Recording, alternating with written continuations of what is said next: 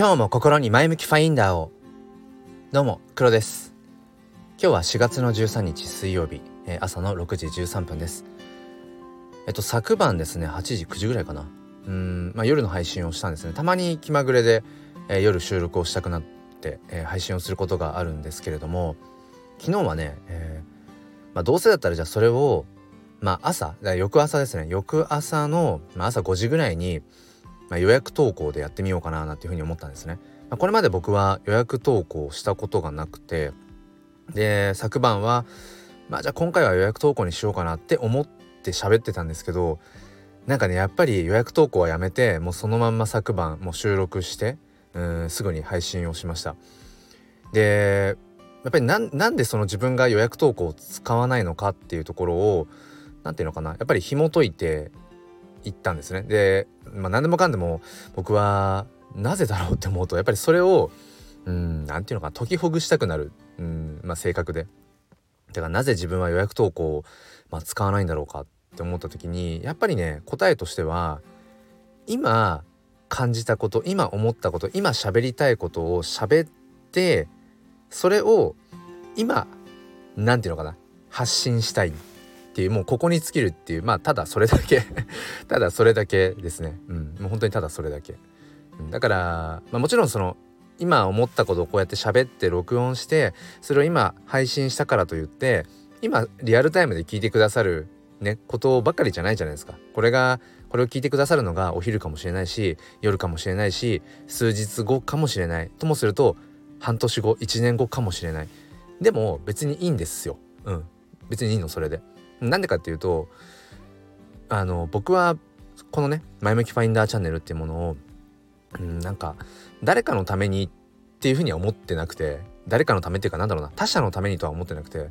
結局自分のためにやってることなんですね。うん、自分のために始めたし自分のために続けているしで多分これからもそれは基本的に変わらないんだろうなって。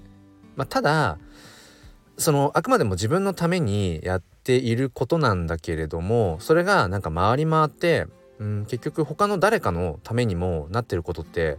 結構あるじゃないですか。世の中のね。さまざまなことで。まあ、だからまあ、結果的には誰かのためにもなってるのかもしれないけれども目的の順番としては誰かのために音声を配信しているっていうわけではないんですよね。うん、だからこそその何て言うのかな自分が喋りたい時に喋る自分が発信できる配信できるタイミングこそが僕にとってのその配信をするというのかな何ていうのかなそのタイミングだから予約投稿っていうものはそう考えると僕にとっては必然性がないんですよね。今こうして感じたこと今、まあ、まさに朝の6時16分に収録をしているんですけれどもじゃあこれを、えー、予約投稿でお昼の12時に配信するようにしたとして実際何て言うのかな。この今僕がすぐにね配信をしたものをお昼に聞いたとしても結果的にはお昼に聞いてくれた人な何て言うかな。難しいな。お昼の12時に投稿されるように予約投稿するとするじゃないですか。うん、でもそれと例えば今すぐ配信したんだけどお昼に聞いてくださった方がいたとしたらそれってどっちも結局お昼に聞いてるから変わんないですよね受け取り側としては。でも何て言うのかな受け取る方としてはそんなこと知ったこっちゃないんだけどでも配信このは喋っている自分自身からするとすごく大事なことなんですよね。これ伝わりますかね？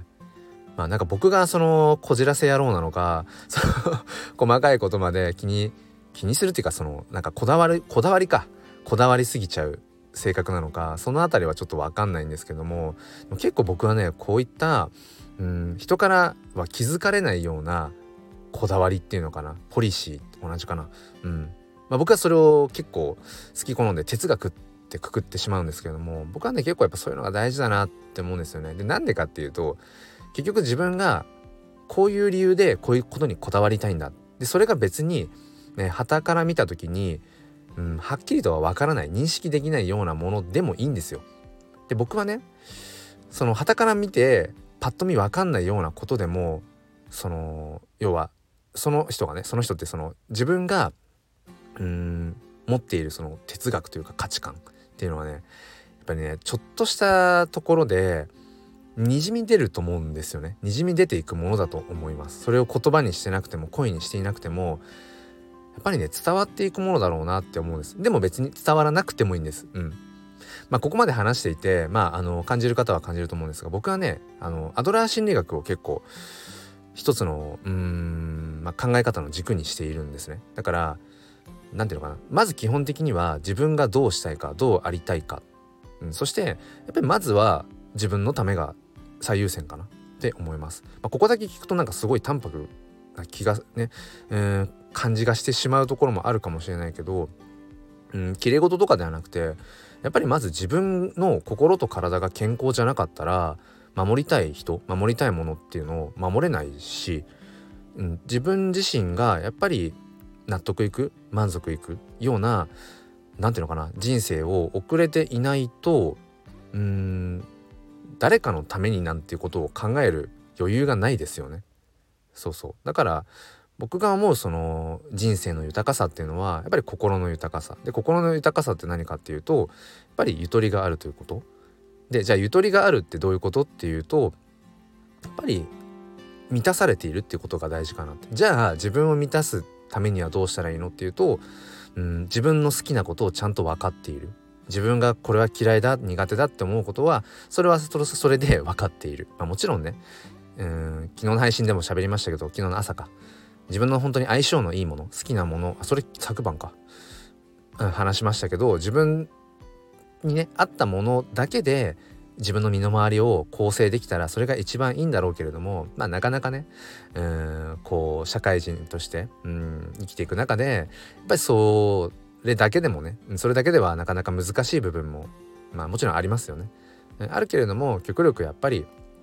自分がその満たされるようなやっぱり選択をしていきたいよなっていうところがあります。うん、なので、まあ、僕はその、まあ、冒頭に戻りますけどそのスタンド FM でね予約投稿をまあ現時点で使わない、うん、理由としてはやっぱりそこにつきますね。結局自分自身がどうありたいかどうしたいかっていうところ。でそのアドラー心理学の考え方でいくとその自分の課題っていうものと他者の課題っていうものはもう分けて考えるべきだと、うん、例えば僕がねこの配信を今収録しました。で収録し終わって、まあ、タイトルとか、まあ、なんか備考欄つけて、まあ、すぐに配信したいっていうそういう思い。でそこに僕なりの哲学があると。でもそれとその他のね他者が聞いてくださる方がそれをいつ聞くかっていうのはもう僕の課題じゃないっていうか僕の領域じゃないですよね。もうそこはどうどうこう考えてもしょうがないし、うん、なんかよくあるじゃないですか。うーんなんかこの時間帯が聞かれやすいとかありますよね。まあ、僕も結構そういう分析するのは好きなので、まあ、いろんなこう使っている SNS でこの時間帯がいわゆるその伸びやすい、うん、なんか回数再生回数もそうだし Twitter で言うんだったらえインプレッション、まあ、いいねとか、えー、リツイートとかそういう反応が伸びやすい時間帯ってやっぱあるんですよ。でまたねその伸びやすい時間帯っていうのも